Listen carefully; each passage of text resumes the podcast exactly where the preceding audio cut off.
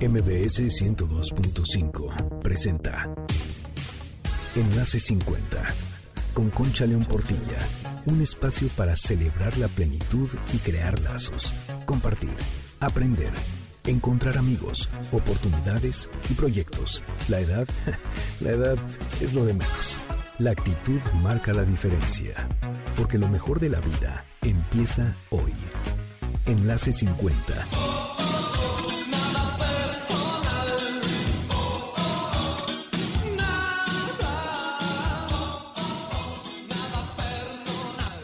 Bienvenido Enlace 50 este sábado 22 de mayo. Soy Concha León Portilla, encantada de estar aquí contigo y lista para tener un programa buenísimo. Te recuerdo nuestro WhatsApp del programa 5523 25 41 61 y nuestras redes Facebook, Twitter, Instagram y YouTube Enlace 50 entra, entra a nuestras redes, síguenos, danos like, porque hay muchísimo contenido que te va a servir.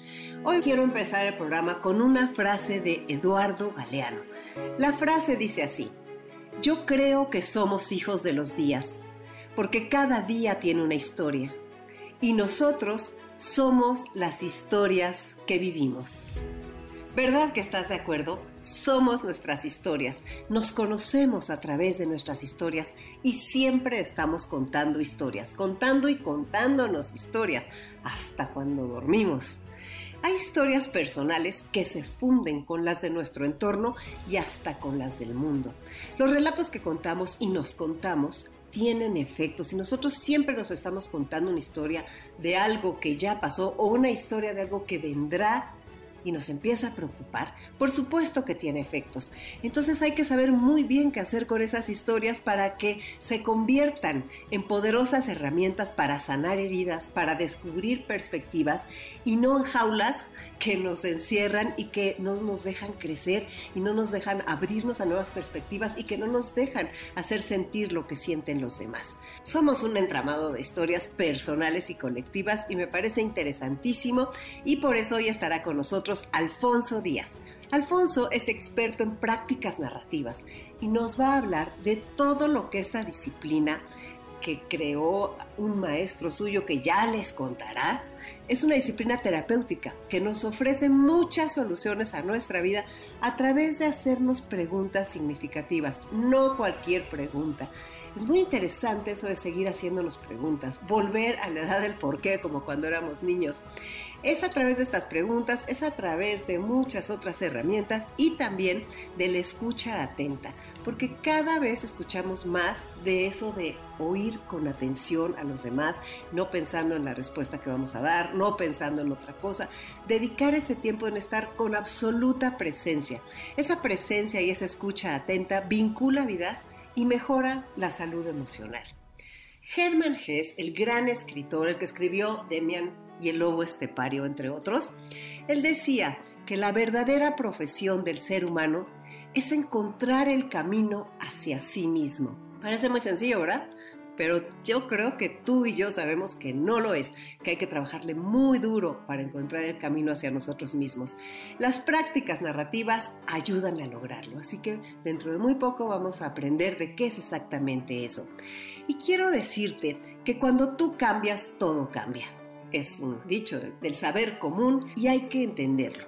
Es decir, que al cambiar tu sistema de creencias, cambia tu manera de ver, de comprender y de interpretar lo que sucede. Nuestras creencias, lo que creemos, lo que tenemos metido, lo que tenemos programado, nos lleva a ver el mundo y lo que sucede de diferentes maneras. Entonces es muy importante revisar ese sistema de creencias porque no es el mundo, sino nuestra actitud frente al mundo lo que determina nuestro grado de bienestar o de malestar. Así que es ese trabajo continuo que no para y que siempre se está renovando y que tenemos la oportunidad de hacerlo todos los días, de conocernos mejor. Y una forma de entendernos mejor es a través de crear espacio interior. Es un concepto muy interesante que la verdad confío en él. Creamos espacio interior y entonces cuando creamos espacio interior, cabe lo nuevo, podemos recibir lo nuevo. Es como el cuento ese que creo que ya les he dicho de la persona que llega a buscar al maestro Zen y le dice quiero aprender de ti y le dice siéntate y tómate un té, se sienta a tomar el té y le dice el maestro sírvete, sírvete, sírvete y ella le dice maestro ya se está derramando la taza. Dice es que hasta que esa taza no esté totalmente vacía, hasta ese momento tú vas a poder aprender. Así que si quieres aprender, tienes que vaciarte. Y una de las formas de vaciarte y de encontrar ese espacio interior es a través de la meditación. Mira cuántas cosas te da la meditación. Te da serenidad, te da armonía, crea conexiones neuronales, baja el estrés, te da mayor capacidad de memoria y aprendizaje, te hace empático, reduce el riesgo de depresión, hace que duermas mejor, mejora la capacidad de atención y concentración, reduce los procesos inflamatorios, reduce el dolor, mejora el funcionamiento de tu sistema cardiovascular y de todos, de tu sistema nervioso. Realmente la meditación es una auténtica maravilla que nosotros tenemos que hacer parte de nuestra vida. Y qué buena noticia te voy a dar. ¿Sabías que con tu celular puedes relajarte y encontrar las mejores meditaciones estés donde estés? Sí, así como lo oyes, además de poder usar el celular para todo lo que ya sabes, para las llamadas, para las fotos, para los videos, para los mensajes, para la música, también puedes meditar. Con la ayuda de la mejor red, Telcel, puedes acceder a Play Store, donde siempre buscas las aplicaciones y pones meditación presionas en la lupa para buscar y te vas a quedar sorprendidísimo de la cantidad de opciones que te salen en inglés, español, francés, en lo que tú quieras. Descarga la que más te guste. Hay muchas que son gratuitas y solo tienes que apretar la que deseas con un clic, como siempre, y descargas. Una vez que la hayas descargado, la aplicación te va a guiar paso a paso de cómo acceder. A veces te piden datos, los básicos, los que ya tú sabes, y otras entras directo al contenido. Y una vez que hayas entrado, hay muchas que te ofrecen meditaciones guiadas, respiraciones guiadas, hay otras que solo son música de relajación para que tú decidas cómo meditar. Esta es una de las muchas maneras en que puedes sacarle provecho a la mejor red, porque Telcel está comprometido con disminuir la brecha digital. Soy Concha León Portilla, regreso contigo y con Alfonso Díaz en un momento. Recuerda que la suerte para triunfar en la vida se llama Creer en ti. Quédate en Enlace 50.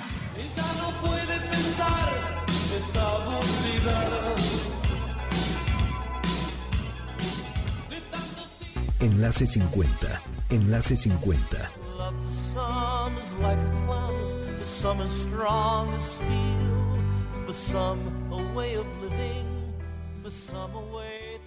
Estoy aquí contigo de regreso este sábado en Enlace 50 y como ustedes saben soy una persona que estoy absolutamente convencida del poder de la palabra y el poder de la escritura para nuestro crecimiento, para nuestra sanación, para nuestro conocimiento personal y para millones de cosas más.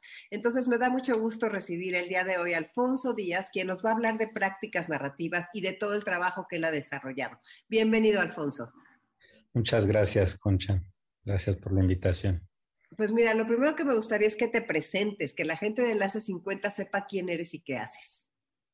Pues mira, mi nombre es Alfonso Díaz, este, soy papá de dos niñas, eh, me gusta mucho cocinar, este, me gusta mucho, eh, estoy ahorita empezando un huerto para eso también. Este, y bueno, los últimos, que será desde el 2003, ya perdí la cuenta 18 años, creo. He estado muy eh, involucrado en algo que eh, le llamamos ahora prácticas narrativas, ¿no? En su momento eh, se llamaban terapias narrativas, pero ahora creemos que es más preciso nombrarlas como prácticas narrativas. Y mm, este trabajo lo hago en un colectivo que fundé, que se llama el Colectivo de Prácticas Narrativas, y lo que nos dedicamos a hacer en este colectivo es básicamente eh, eh, tres cosas, ¿no? Eh, por un lado, trabajamos directo con grupos y comunidades a lo largo del país y en otros países usando estas prácticas. Por el otro lado, tenemos un consultorio y somos un equipo terapéutico este, y, damos terapia, recibimos a quien venga. Este, y por, por último, eh, damos cursos, talleres de esto. Este, coordinamos dos maestrías, eh, una en trabajo comunitario y otra en trabajo de terapia, un diplomado que llevamos haciendo por 11 años ya, este, y, y varios tallercitos. Entonces, lo que une todo el trabajo que hacemos son estas, estas prácticas, las prácticas de la narrativa. Mira, como tú sabes, este programa está dirigido a mayores de 50, personas que queremos vivir plenos, que queremos conocernos, que queremos realmente dar significado a todos estos años que nos da la ciencia y la tecnología porque cada vez vivimos más y no es lo mismo vivir que durar. Y creo que poner un propósito y entrar en este conocimiento personal nos ayuda a, saber cómo hacerle. Entonces, ¿cómo desde tu punto de vista las prácticas narrativas, cómo nos pueden ayudar a lograr esto? Eh, pues mira, Conchan, las prácticas narrativas se llaman así porque lo que nos ha interesado mucho es poner atención a cuáles son las historias, los relatos, eh, las narraciones a través de las cuales vivimos, ¿no? Y, qué efectos tienen estas historias, ¿no? Ahora, hay momentos en la vida de una persona, de un grupo, una comunidad, en donde una sola historia ocupa demasiado espacio, ¿no?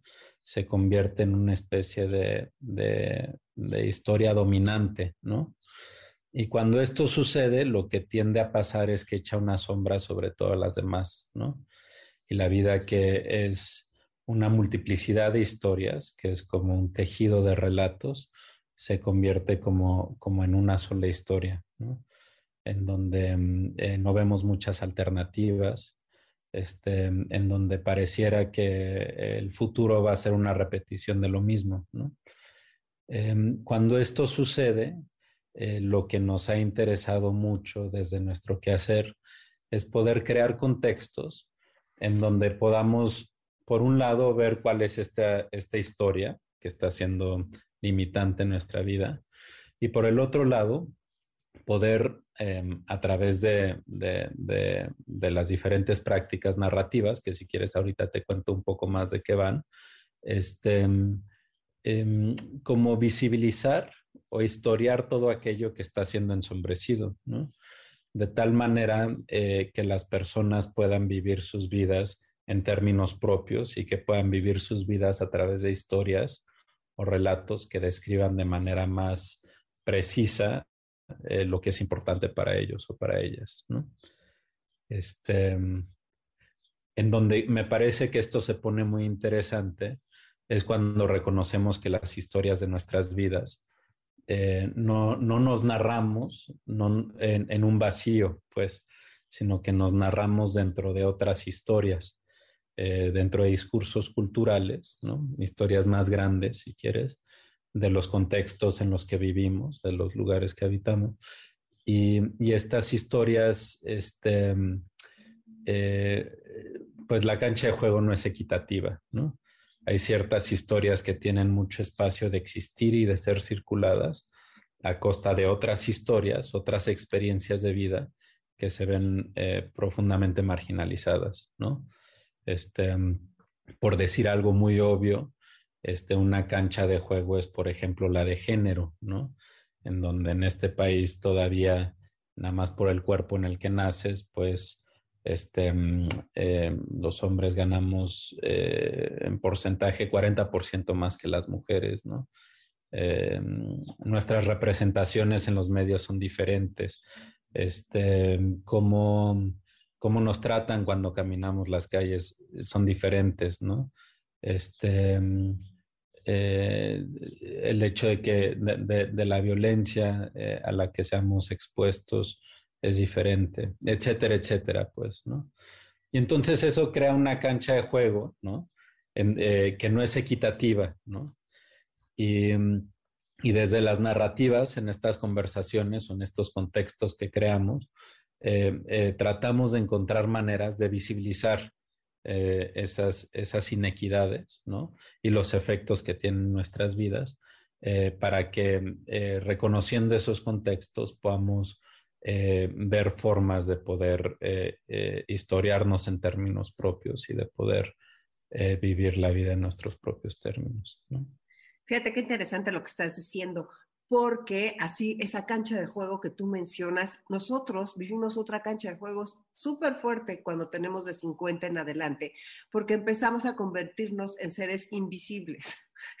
y realmente la, pierdes el trabajo muchas veces, eh, a lo mejor tienes algún problema de salud, a lo mejor, o sea, empiezan una serie de retos y realmente la representación que tiene la sociedad de los adultos mayores es tremenda. No sé, cualquier comercial que tú veas, el trato que se les da a las personas, a todos nos pintan igual con un bastoncito y un chonguito a las mujeres y a los hombres jorobados. Y entonces, en lugar de ver toda esta etapa, de narrarnos esta etapa que tenemos por delante como una oportunidad de crecimiento y de florecer hasta el final, ya nada más se ve como una decrepitud y como una como un clavado casi a la tumba, pero muy anticipado. Y ahora con estas vidas tan largas tenemos que cambiar esa narrativa. Tal cual, es, muy importante esto que dices, Concha. Me da, risa porque hace, hace un par de días con, con mi pareja estábamos viendo estos logos de, de, de, ahora que ya, ya se pueden vacunar de 50 a 59 y como ponían tal cual, una como señora con lentes, chonguito, pelo blanco, bastón, y el señor parecía Sigmund Freud, ¿no? Este, y, y, nos reíamos porque decíamos, o sea, nuestros amigos y amigas y amigues de 50 no se asemejan nada a eso, pues, ¿no? Y, y, tienes razón, es muy importante esto que dices, porque desafortunadamente el, el, el, poder y el privilegio no se juega solamente en una cancha, ¿no? La de género, sino la de edad, como tú dices, eh, o sea, en donde niños o niñas eh, no, lo que tienen que decir y aportar al mundo no es considerado como algo legítimo, ni tampoco adultos mayores, ¿no? Este, pero también como eh, hemos sido racializadas, ¿no? El color de nuestra piel, nuestra sexualidad, este, la nacionalidad, la forma de nuestros cuerpos, si le funcionan todas las partes a nuestros cuerpos de manera predecible, eh, el dinero que tengamos acumulado o no, la escolarización, etcétera, etcétera, etcétera, pues, ¿no? Como que todas estas canchas, ¿no? Em, eh, como que nos atraviesan todo el tiempo y determinan como qué tan, o, o influyen de manera determinante, ¿no? Como qué tan legítimas son consideradas las historias que representamos en el mundo, ¿no? O, eh, o, o, si son consideradas como ilegítimas, irrelevantes, impertinentes, patológicas o ridículas, pues, ¿no? Y ante nosotros mismos, o sea, lo que nos hace, cómo nos paramos y cómo nos sentimos y cómo creamos nuestra autoestima y nuestro sentido de vida, ¿no? Desde dónde, desde dónde nos vemos a través de esas narrativas. Dime en qué consisten esas prácticas. Pues mira, este, estas prácticas fueron em, desarrolladas y creadas em, eh, o, o, empezaron, pues, dos, dos, personas. Una se llamaba Michael White, eh, que era, un, era un, una persona de Australia, y otro se llama David Epstein, que es, un, de neozelandés, ¿no? Y Michael White fue mi maestro. Yo tuve la fortuna de estudiar y trabajar con él eh, por dos años y medio. ¿no? Él desafortunadamente murió en el, en el 2007, este, una muerte mm, como muy inesperada. Era, era joven, está en un momento muy creativo de su vida, tenía 59 años, ¿no? Este, y después de su muerte, yo, yo regresé a México y creé este, este, este colectivo, el colectivo Prácticas Narrativas, y te menciono a, Michael porque, bueno, mucho de, nuestro trabajo aquí es muy influenciado por, por, por, el de él, ¿no? Y también hemos como que desarrollado cosas eh, diferentes en estos últimos eh, 14 años, ¿no? Este, y, y, y, hasta ahorita, como entiendo las prácticas narrativas, eh, son básicamente cuatro prácticas, ¿no? La primera es aprender a escuchar, ¿no? Este, y, y, eso como que creo que es algo que quizás es muy obvio, ¿no?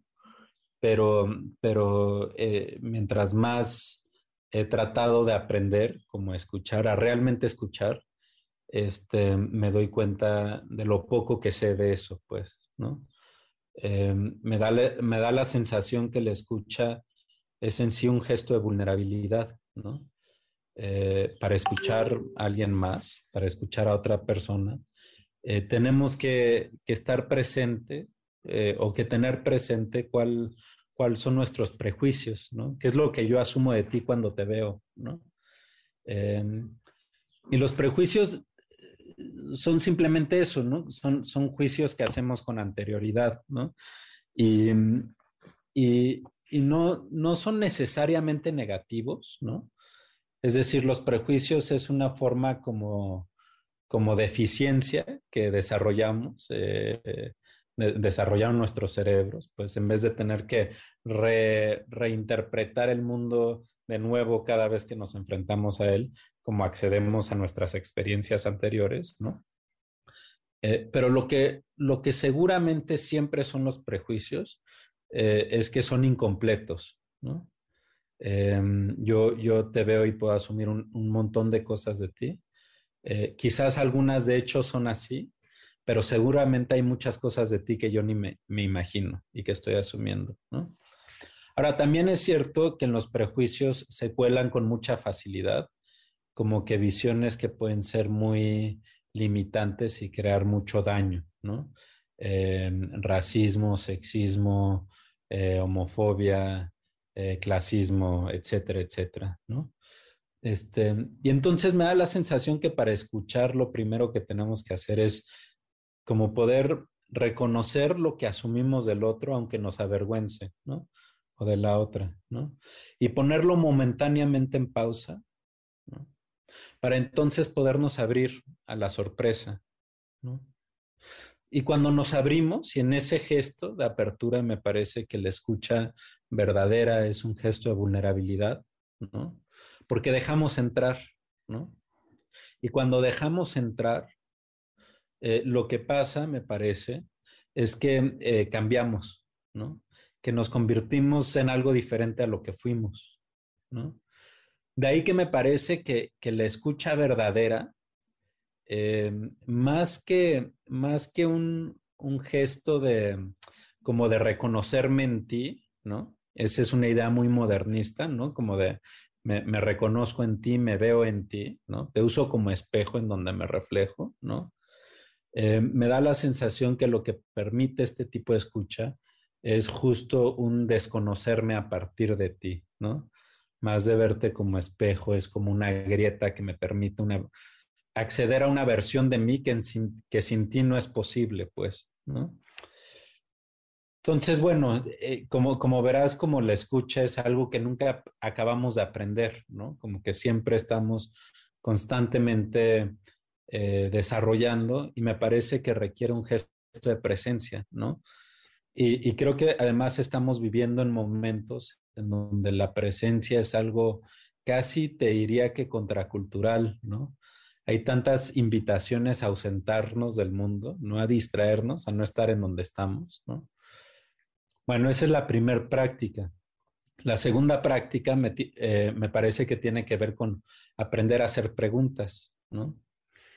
Y las preguntas me parece que, que, vienen de la escucha. Sin, sin, escuchar no podemos hacer preguntas. Eh, preguntas genuinas, pues, preguntas que vengan de un lugar de curiosidad genuina, ¿no? Este, pero preguntas que permitan como una migración, por llamarle de alguna manera, entre lo que es conocido y familiar en la vida de las personas a lo que es posible conocer, ¿no?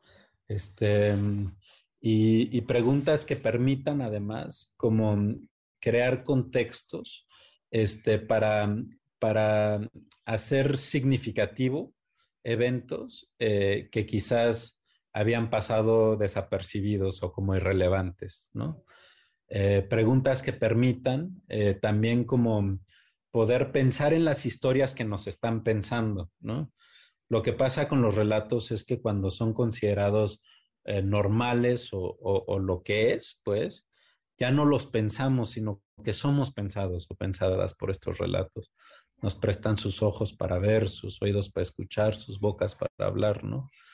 Entonces, eh, desde las prácticas narrativas hemos tratado de desarrollar habilidades en aprender a hacer preguntas, ¿no? Por otro lado, hemos tratado de desarrollar habilidades en, la tercera práctica es en, documentar relatos, ¿no? Em, como para, ¿cómo decirlo? Como salvar lo dicho de la acción de decirlo, ¿no? Eh, como que las palabras no se las lleve el viento, ¿no? Este, y, y los documentos, esta práctica de documentar, pues depende, o sea, el cómo documentamos depende un montón en, en, qué queremos que haga el documento, ¿no? No importa si nunca has escuchado un podcast o si eres un podcaster profesional. Únete a la comunidad Himalaya.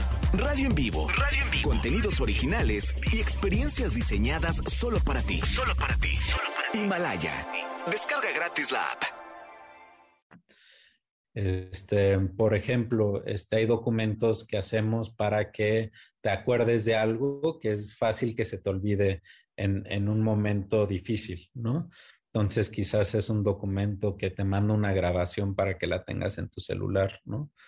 Este, o hay documentos que hacemos eh, geográficos, ¿no? Como que queremos decir aquí pasó esto, ¿no?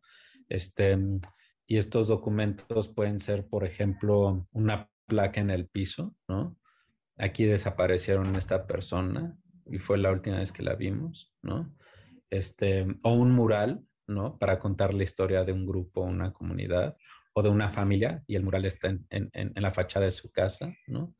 Este, pueden ser documentos que queremos que generen resonancia entre grupos y personas, ¿no?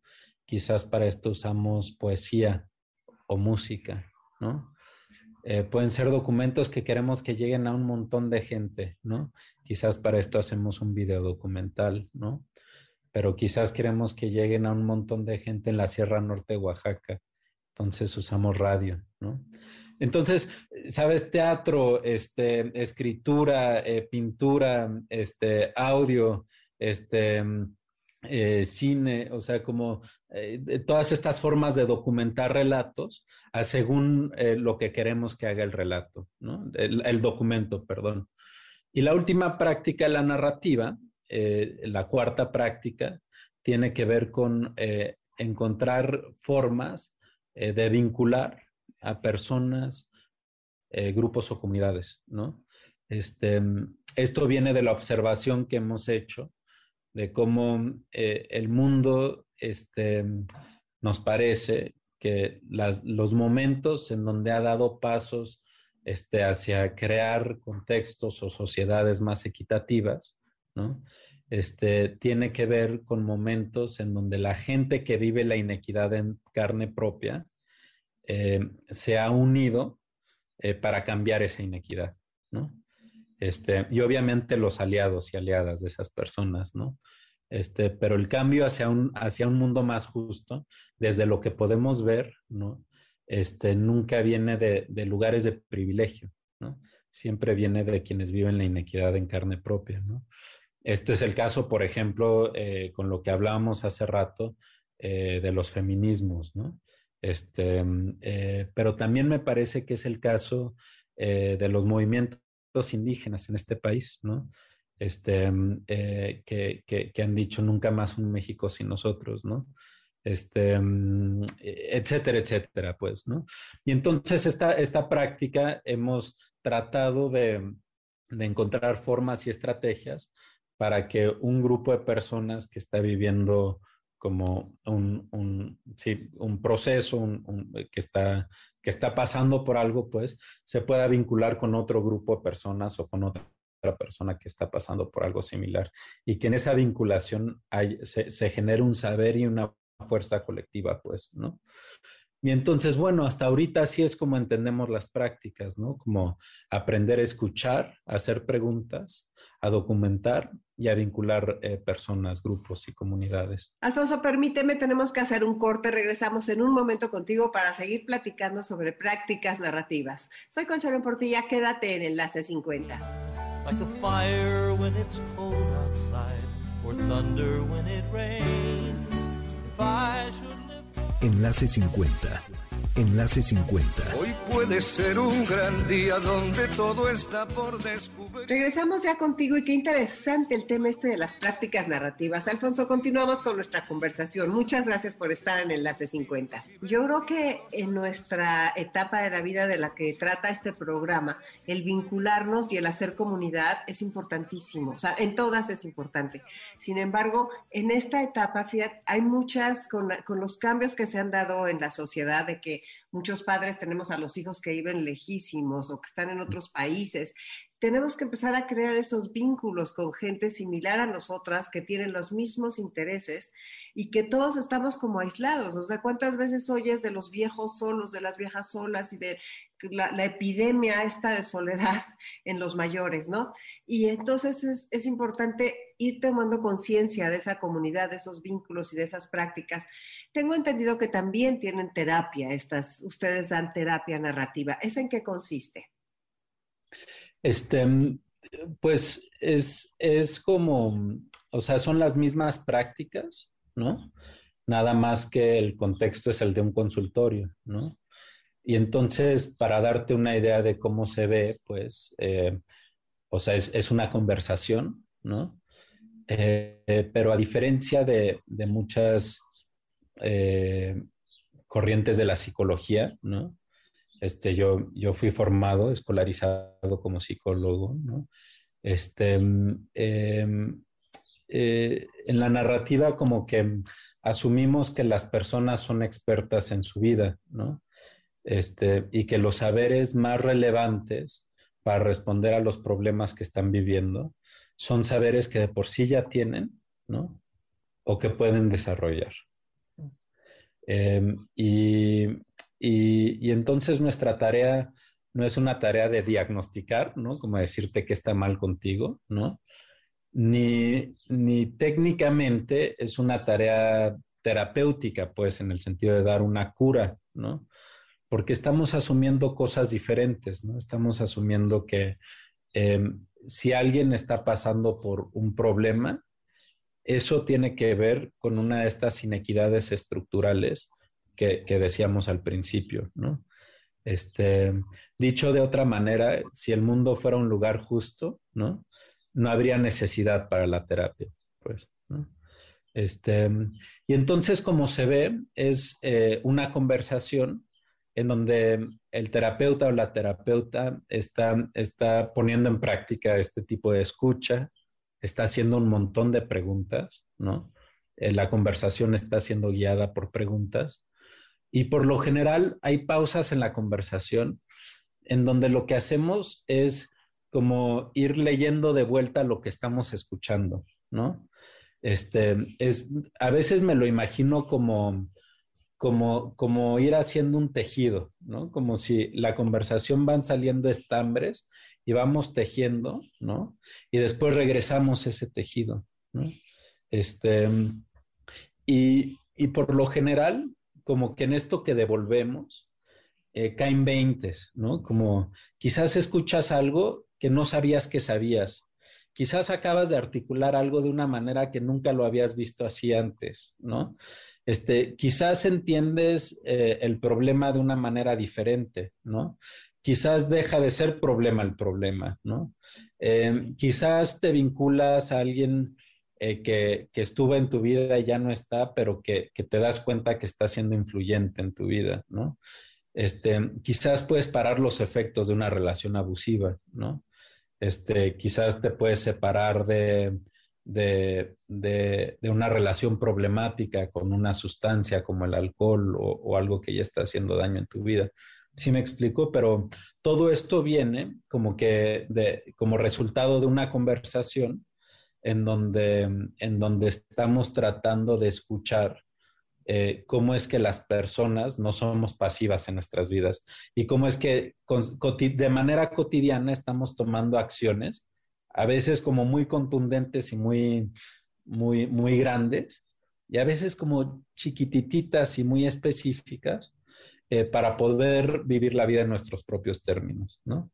Y entonces es en base a estas acciones, que lo que hacemos es, nosotros le llamamos como rehistoriar, rehistoriar la identidad, ¿no?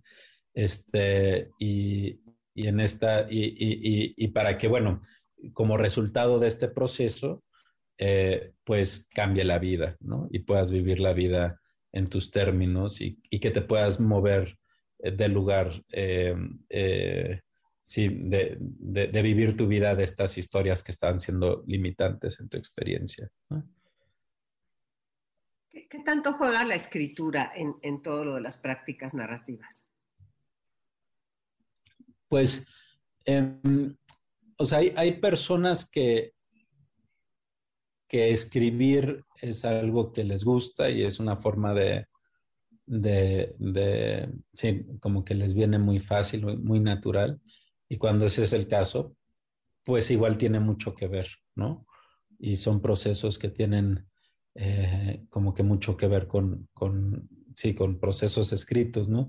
Este, um, en sus orígenes la narrativa como que usaba mucho el uso de cartas, por ejemplo, ¿no? Este, eh, como, como, parte del proceso terapéutico, ¿no? Este, eh, pero hay veces que no implica nada de escritura, ¿no? Este, eh, sino otras formas de documentación, como te mencionaban, ¿no? Igual son documentos grabados, ¿no? igual son documentos, este, sí, dibujos, otros tipos de documentos, ¿no? Eh, la razón por la que se llama narrativa, ¿no? Es por, por este reconocimiento, ¿no? O esta observación de que podemos entender la identidad, ¿no? Como si fuera un entramado de relatos, ¿no? Como un entramado de narraciones, ¿no? Entonces, este, eh, nos interesa como, como cuáles son estos relatos a través de los cuales estamos viviendo, este, y qué efecto, y si estos relatos, estas historias, eh, como describen el tipo de vida que, que, queremos vivir, ¿no? Y si no lo están haciendo, ¿cómo, cómo, lo, cómo los podemos cambiar, ¿no? Y me hablas, o sea, a mí lo que se me ha hecho súper interesante, ¿no? Es que Michael White pues desarrolló esto y hizo una propuesta como que muy contemporánea, ¿no? Y muy subversiva al mundo de la terapia, ¿no?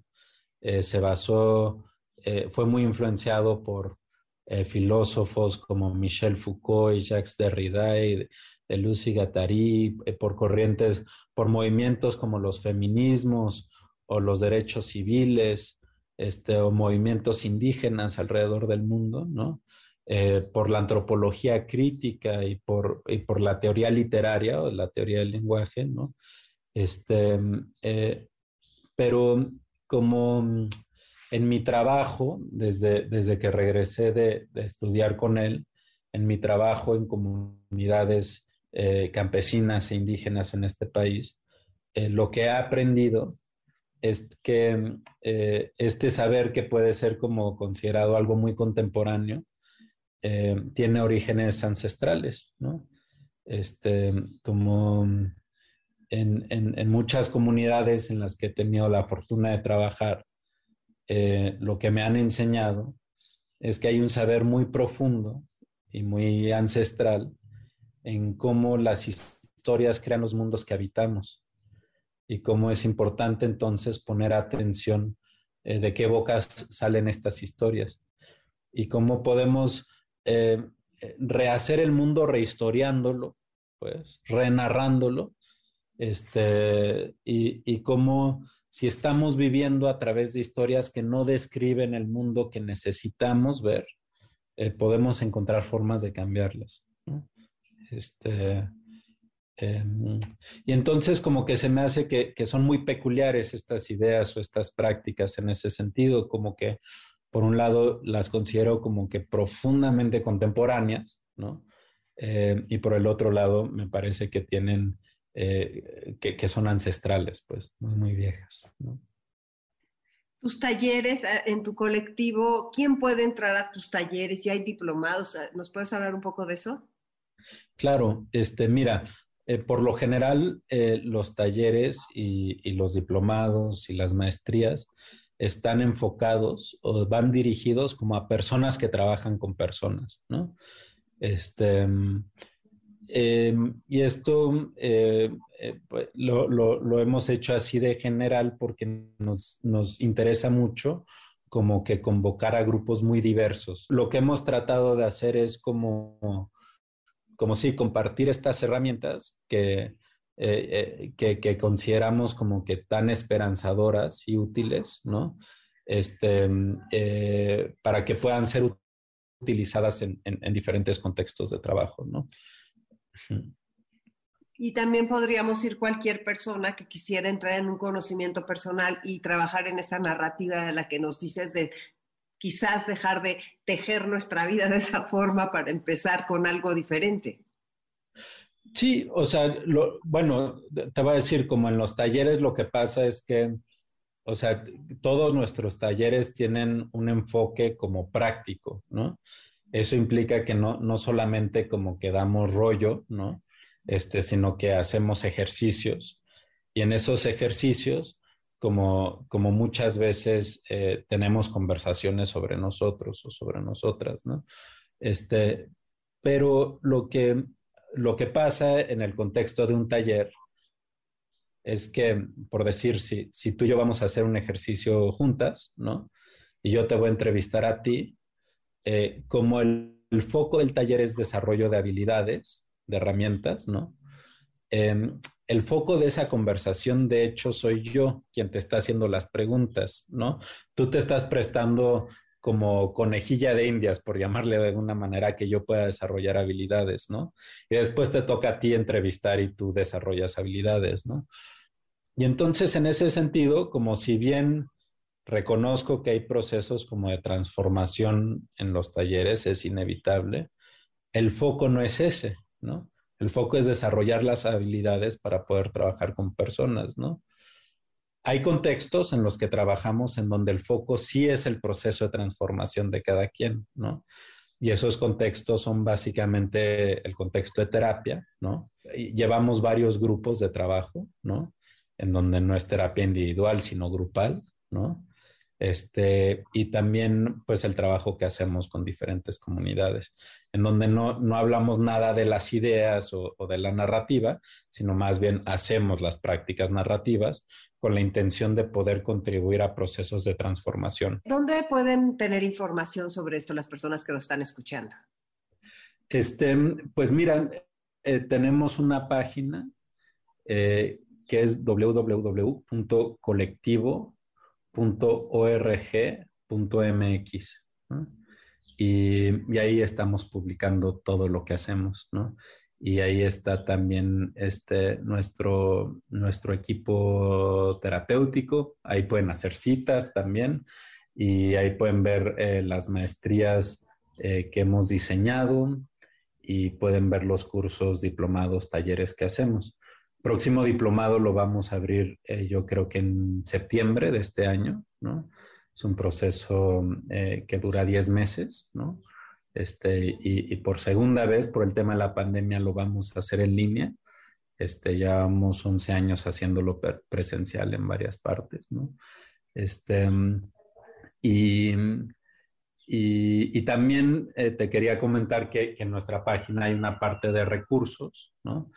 Y en esa parte de recursos pueden ver eh, y tomar talleres este, completos este, que hemos hecho en el pasado y que ya están grabados y, están y, eso eh, es donación voluntaria así que las personas que puedan donar donan y las que no eh, no hay ningún problema y se pueden inscribir y les mandamos las grabaciones completas de talleres que hemos hecho en el pasado, ¿no? Entonces hay un, hay un montón de recursos. Hemos publicado dos libros, ¿no? Este, que son traducciones eh, de, de, de, Michael White, de los últimos libros de Michael White. Este, y estamos en el proceso de escribir este, eh, otros libros como con respecto a lo que hemos aprendido y hecho en estos últimos 14 años pues muchas felicidades por tu trabajo y muchas gracias por tu tiempo y todo lo que nos enseñaste aquí en Enlace 50, Alfonso. Pues espero, yo estoy segura que muchas personas te van a contactar y pues aquí estamos para poder apoyar en lo que, en lo que sea necesario. Muchas gracias por la invitación, Concha. Disfruté mucho platicar contigo. Yo también. Soy Concha León Portilla, regreso en un momento. Quédate en Enlace 50. Si lo empleas como el último que te toca vivir, saca de paseo a tus instintos. Enlace 50. Enlace 50. I said to myself, this affair never will go so well. Y estoy aquí contigo de regreso este sábado en Enlace 50. Qué interesante todo esto de las prácticas narrativas. A mí me pareció increíble el camino que nos puede enseñar, porque de veras estas cosas que nos narramos a veces ocupan mucho lugar, tal como dijo Alfonso Díaz, y hay que ver qué cosas deben seguir ocupando ese lugar y qué espacios dejar vacíos para seguir creciendo. Ahora vamos a hablar de tu salud. Cuando necesites análisis clínicos de laboratorio e imagenología de alta calidad y con un servicio de clase mundial, Biomédica es la respuesta. Ha ganado dos veces por algo el Premio Nacional de Calidad y cuenta con más de 28 años de contribuir a la prevención y cuidado de tu salud, siempre con pruebas innovadoras en los temas que afectan tu calidad de vida, como es la enfermedad celíaca que ahora escuchamos tanto. La enfermedad celíaca o S es una enfermedad autoinmune con manifestación clínica de un proceso inflamatorio del intestino delgado que se presenta tras la ingestión de gluten en individuos genéticamente susceptibles. Se trata de la única enteropatía provocada por la alimentación que se manifiesta a lo largo de toda la vida del paciente. La enfermedad celíaca tiene una prevalencia cercana al 1% de la población general y se considera que hay un número importante de pacientes asintomáticos no diagnosticados. En nuestro laboratorio preferido biomédica te ofrecen el perfil celíaco que proporciona información muy completa al médico para diagnosticar o descartar la enfermedad, así como para monitorear la efectividad de una dieta sin gluten. La prueba consiste en un análisis de sangre para detectar los niveles de los anticuerpos. Recuerda que el personal de biomédica está altamente capacitado y emplea las técnicas adecuadas para ofrecerte un servicio eficiente y cuidadoso. Otros estudios complementarios para el control de esta enfermedad son el perfil de alergias alimentarias que incluye 42 alérgenos. Podrás encontrar estos estudios en las sucursales de biomédica con precios especiales. Realízate un cheque oportuno y vive una experiencia única con nuestro laboratorio de cabecera de Enlace 50, biomédica con más de 28 años de innovación para tu salud. Aplican restricciones y si deseas más información, entra a biomédicadereferencia.com o arroba biomédica MX. Para hacer tu cita, llama al 55 55 40 91 80. Consulta a tu médico. Biomédica, tu salud, nuestra pasión. UANL Cédula Profesional 3717779, permiso de publicidad número 1933002T1A0208. ¿Y a ti qué te apasiona? Vamos a escuchar qué le apasiona a Tere Carvajal. Soy Tere Carvajal Gutiérrez, tengo 62 años y me apasiona desde siempre la música y como consecuencia cantar y bailar, aunque no lo haga bien. Cuando escucho lo que me gusta, de inmediato me cambia el chip y mi cuerpo siente sensaciones agradables y empiezo a moverlo y a tararear si no me sé la canción. También me encanta todo lo referente al conocimiento para ser una persona mayor mejor y llegar al final del camino con mucha dignidad. Muchas gracias. Bendiciones para todos. Wow, ya ves qué interesante es compartir nuestras pasiones. A mí me parece increíble. Si quieres mandarme tu pasión, pon un WhatsApp al 55 23 25 41 61 y me la mandas en audio. Acuérdate que queremos escuchar tu voz aquí en Enlace 50. Y ahora vamos a nuestros avisos y seguimos con el tema de la meditación. Este martes contigo a las 7 de la tarde en el Facebook Live de Enlace 50 vamos a platicar con una de las mejores maestras de meditación. Te juro que te va a encantar. Se llama Maricruz Álvarez. Te invito a aprender a meditar y si ya sabes hacerlo, pues a tener una meditación con nosotros en comunidad. Vas a ver cómo te llenarás de paz, de amor y de gratitud. Bueno, ahora voy a tocar un tema de un dicho del dominio público que seguramente has escuchado. Este dicho dice, envejecer es para valientes. ¿Cuánta razón tiene, verdad? Yo solo escuché a mis papás, a mis tíos, a mis abuelos, amigos y cada vez lo entiendo mejor. Es que de veras los desafíos de la edad llegan inevitablemente pueden llegar a ti personalmente o en lo que ves que le sucede a tus seres queridos. Puede ser de tu familia, a tu pareja, a tus amigos. Por un lado, cuando empezamos a ver todo esto nos duele y la verdad, además de que nos invita a aprender, nos atemoriza. Muchas veces no sabemos ni cómo entrarle.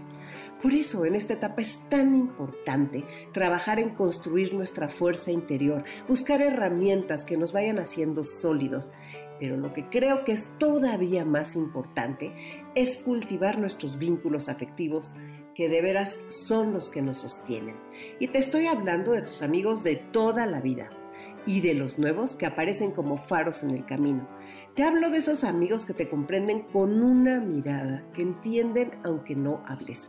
Y también te hablo de esos amigos que de repente descubres y te das cuenta que tienes un montón de cosas en común a pesar de que los acabas de conocer. Mira qué interesante. En Japón hay una costumbre que se llama la de las moais. Y es que hacen grupos de cinco amigas que se comprometen a cuidarse toda la vida. También lo hacen los hombres, pero en general es más de mujeres. Hacen estas mujeres un pacto de honor que dicen que se van a cuidar por siempre y son de cinco en cinco. Me parece una gran idea y yo te invito a que la hagas con tus amigas o con tus amigos. Seguramente hay unos que ya los tienen. Vamos a reflexionar sobre estas preguntas. Anótalas por ahí y si no me dices si te las mando por el WhatsApp como siempre 55 23 25 41 61. Mira, las preguntas son ¿qué tan importante es para ti la amistad? ¿Cómo cultivas la cercanía con los tuyos? ¿Le das valor? ¿Le das presencia? ¿O de plano de repente se te olvida y hace meses que no los contactas? ¿Cómo puedes crear vínculos más amorosos ahora que has avanzado en la vida? ¿Cómo crear esos vínculos más amorosos? ¿Y qué tan abierto estás a los nuevos vínculos? ¿Tienes manera de conocer nuevas personas? ¿Vas a cursos? ¿Te comprometes con algo en tu comunidad? ¿Cómo puedes crear nuevos vínculos? Escríbeme lo que piensas al WhatsApp del programa 5523 25 41 61 y dime qué son para ti los vínculos. ¿Te has fijado que enlace y vínculo son sinónimos? Sigamos tejiendo lazos y vínculos en Enlace 50. Bueno, ya para irnos, quiero compartirte esto que dijo Octavio Paz y creo que nos ilumina el camino.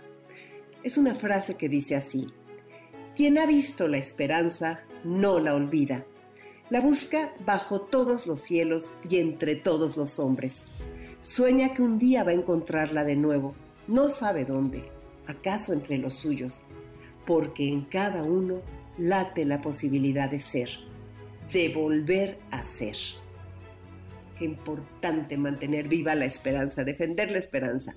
Si quieres que te mande esta frase y los otros pensamientos del programa, escríbeme un WhatsApp al 55 23 25 41 61 y con Telcel, la mejor red, te lo envío, porque Telcel está comprometido con disminuir la brecha digital.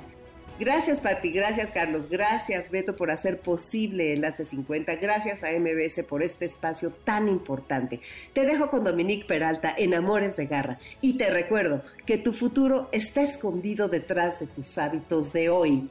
Así que, abusado. Te mando un abrazo enorme. Soy Concha León Portilla. Nos escuchamos el próximo sábado. But why should I try to resist when, baby, I know so well?